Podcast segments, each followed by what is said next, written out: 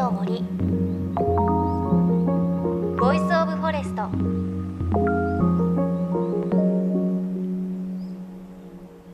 おはようございます。高橋真理恵です。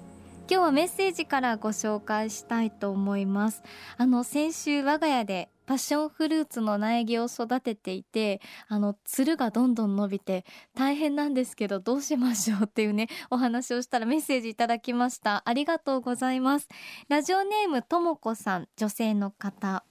私は宮城ですが過去に2回育てました。本当に素敵な花が咲きます。葉っぱが大きくなって隠れていることもあるのでよく見るといくつか咲いていたことがあります。やっぱりつるがすごい勢いで伸びています。今でもうちの網戸に剥がしきれなかったつるがカリカリになって残っています。この時期から外に出した方が伸び伸びと育つと思いますよ。つるも伸び伸びになりますが。実は食べるものにはならなかったけれど育て方を調べてきちんと肥料を与えるとうまくいくと思います。葉っぱの形も大好きですといただきました。網戸につるカリカリで残ってるんですね。いや本当にねそれわかります。それぐらい生命力がありますねあのパッションフルーツは。でもそっかあの肥料をねちゃんと与えてあげてレバー食べられる実がなりますかね。すごいんですよ。あの放送から1週間なんですけどつるがぐんぐん伸びていてあのガジュマルの木に行ったつるがもうそれじゃ伸び足らずにお隣の今ランプに向かって突き進んでいるんであのつるどうなるんだろうと思ってるんですけど ちょっとなんとかしなきゃいけないですね。いやでも本当に綺麗な時計草っていうねお花が咲くのでそれはすごく楽しみなので愛情をね込めて育てたいと思います。ともこさんありがとうございます。さあ JFN38 曲を結んでお送りします。命の森ボイスオブフォレスト。さあ今週はアウトドアキャンプの道具スキルと防災というお話です。あのキャンプ道具って災害が起きた時や避難しなければいけない時に役立つということをよく言われていますがでも実際にどういうふうに準備をすればいいのかわからないことも多いかと思います。ということで今日はそんなお話を私の師匠のような方に伺いたいと思います。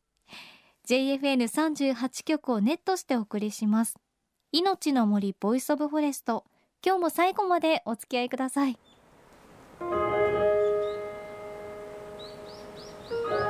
命の森。ボイスオブフォレスト。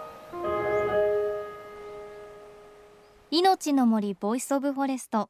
高橋真理恵がお送りしていますさあ今日はスタジオにこの方をお招きしました。アウトドアライフアドバイザーの三川はじめさんです。三川さんよろしくお願いします、はい、どうもこんにちは。ご無沙汰しております。ご無沙汰しております、はい、あの何度も三川さんこの番組でお話を伺っていますが、はい、改めてご紹介をすると UPI という北欧のアウトドアアイテムカルチャーを取り扱うショップ輸入代理店のアドバイザーでいらっしゃいますあの先週からこの番組で UPI 表参道を特集させていただいていたんですが、はい、すごいですね。表参道に森ができましたね。ね。本当この番組にぴったりな 場所ですよね。本当です、ね、ハンモック乗りました？ハンモック乗らなかったです。乗ってさ、ね、水の上でね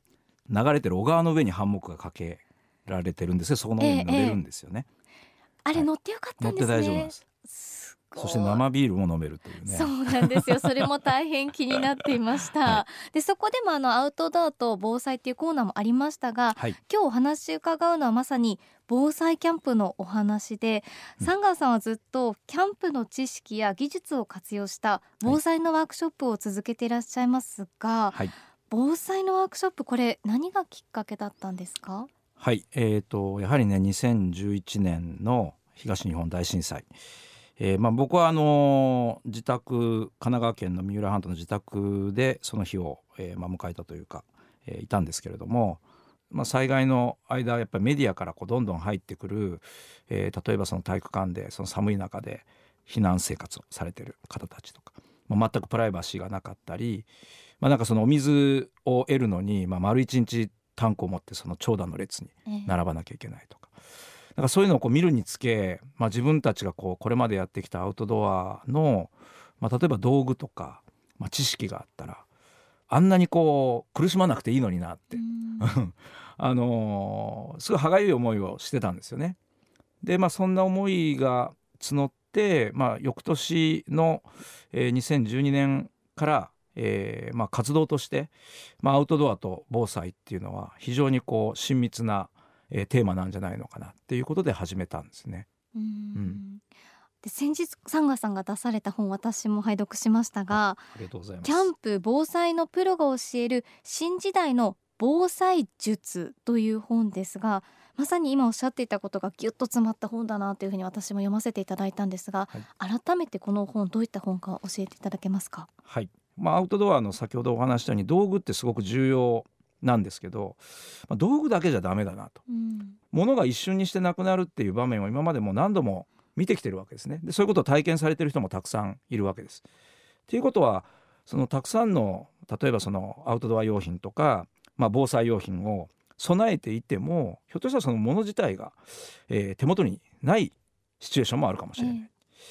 でじゃあそれをじゃあどういうふうにすればいいのかっていうところで、えー、これはもう一つのアウトドアのすごく重要なスキルっていうものがあるんですね。スキルっていうのはまあ言い換えればですね技術ですね。まあ、どう例えばナイフが1本あってそれをどう使いこなしていくか、はい、ナイフがあるだけでは何も起こらないんですけどもそれを人が、まあ、どんな場面でどういうふうに扱っていくかっていうその技術が必要だと。で技術っていうのは残念ながら変えないんですよ。うん、あの買って終わりではなくて磨いていくものなんですよね。えー、だから自分の中に持つもの。でその技術とじゃあ道具を持った。でもそれだけでも足りないっていうのが、えーと、マインドですね。その心というか気持ちというか、はい、まあ、頭脳と言ってもいいんですけどじゃあ、まあ、ナイフに例えましたけどナイフがあります。でナイフを使う技術があります。でもそれいつ安全にどのふうにどんなふうに使いますかっていうのがそのマインドの部分なんですね、うん、今使っていい時か、えー、良くない時かとかどうこのシチュエーションの中で使えば安全かみたいな、あのー、その3つの、まあ、気持ちと、まあ、そのスキルと道具がこううまく三つどもえになってバランスして初めてなんか今のこういう時代を乗り越えていけれるんじゃないのかな。これまではやっぱりそのやたらものにフォーカスしてしまったりとか僕もよくあのこういう活動をしていて何買えばいいですかって質問をよく受けるんですよね。えー、であやっぱりその何買えばなんだと。そのものに全部こう変換されちゃうんだな。で最近そのアウトドアでも例えばブッシュクラフトとかね。あのソロキャンプすごく流行ってますけど、まあ、より少ない道具で、はい、人間も一人でソロで。それで何が自然の中でできるかっていうのを楽しんでる、まあ、そういうジャンルのアウトドアなんですよね。でそれがやっぱり人気になるっていうのもなんとなくわかるですよ。まあ、なので、まあ、一つこの本を、まあ、手掛ける時のポイントっていうのはそのものを備えるっていう時代これ終わったっていうんではなくて備えてもちろんいいと思うんですよ。で備えるのに加えて備わるものにまあ何かこう自分の中にこうインストールされるっていうと分かりやすいかもしれないですけれどもその備わるっていうものも身につけていこうと。うまあ、そういうふうにそのものと一緒に心も鍛えていこうっていうそんな思いでこの本は、はい、作りました。いや本当にすごくこの本を読んでると今まさにおっしゃっていたように買うことじゃなくて自分にこう備えるじゃなくて備わることですごく大切だなっていうことと、うん、すごく細かく書いてあって例えばこう水が手に入らなかったらどこでこう確保するのかと、例えば川でお水を汲む時も川の流れに対してはこっちで汲むんだよとか なんかある時子供がやっぱりその僕の前から離れないんですよその火起こしを。知りたくて。で普段だと10分ぐらいで「はい次の人」みたいな形にこうなるんですね。もう平等にやらなきゃいけないっていうのが。でもなんかそのずっと離れないんですよ。で習得したいのだなっていうのが分かるわけですよね、えー、中途半端に何かこう覚えたくないみたいな。でまああんまり人もいなかったんでもう徹底的に彼とこう向き合って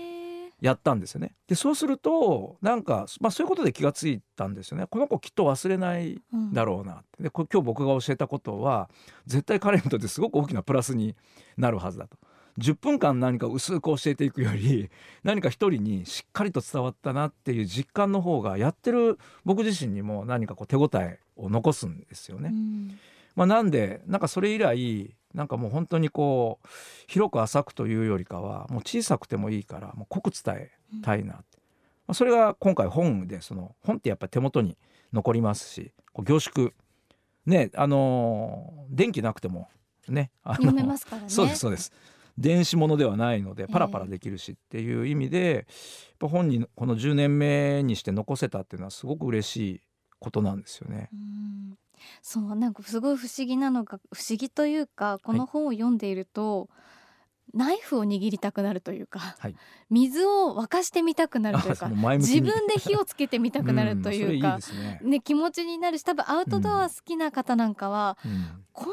な方法もあるんだこんな楽しみ方もあるんだでそれ、うん。家族を守ることにつながるじゃないかっていう、うん。本当発見になるなっていうふうに私思いましたね。そうですね。あの災害ってやっぱりどうしても受け身なんですよね。まあ、防災っていうもう言葉自体がもう受け身うんの言葉だと思うんですよ。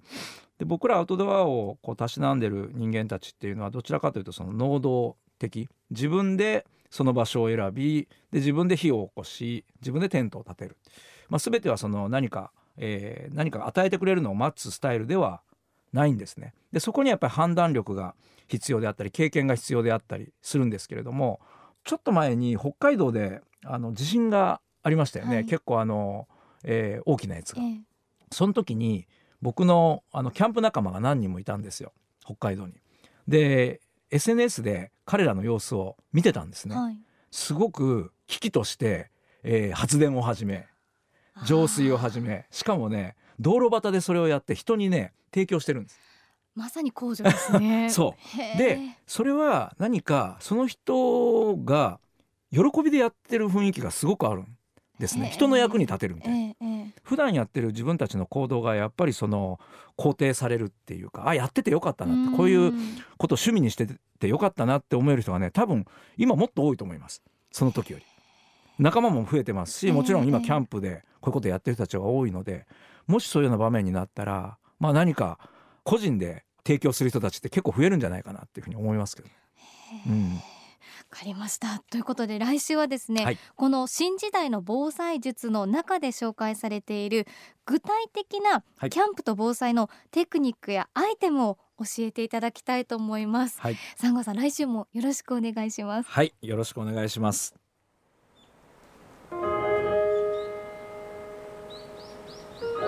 命の森。ボイスオブフォレスト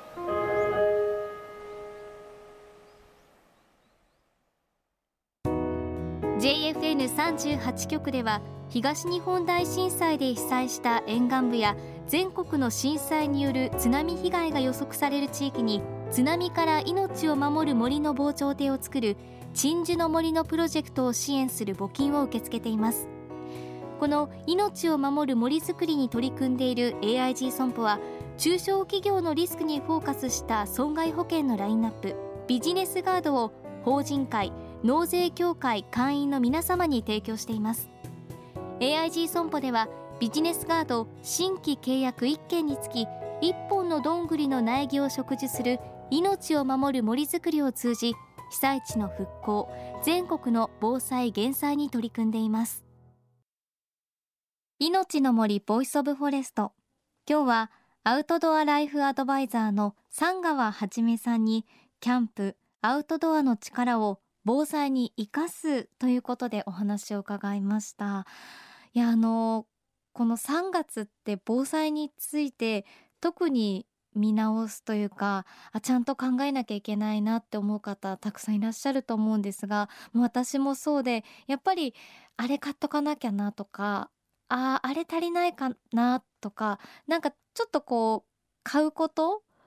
こう道具を揃えることにちょっと意識って私も行きがちだなと思ったんですがそうではなくてやっぱりその道具とそれを使うスキルとあと意外なのはマインドこのシチュエーションになったらこの道具はこう使うんだとかそういうことがすごく大事だっていうのを三川さんおっしゃっていてあの確かにこの本を読むとまああっては欲しくないですけれどいざ災害が起きた時にちょっと冷静になる心というかもし水が出ないんだったらあそうだったあの川で水を汲んで浄水器でろ過をしてあと火をつけて沸騰させればいいんだとかちょっと慌てない心そういうマインドが備わってくる感じがするのであのお子さんにもすっごく読みやすいのでぜひぜひチェックしていただきたいです。あの多分アウトドアでもすっごく使える技術が入っているのでそういう意味でも読んでてねちょっとワクワクするような感じがあります。このキャンプ防災のプロが教える新時代の防災術は学研から出ていますのでぜひ見てみてください。来週も三川さんのお話続きをお届けしていきます。さあそして番組ではあなたの身近な森についてメッセージお待ちしています。メッセージは番組ウェブサイトからお寄せください。いのちの森 Voice of Forest。お相手は高橋万里恵でした。この番組は AIG 損保の協力でお送りしました。命の森。の森。ボイスオブフォレスト。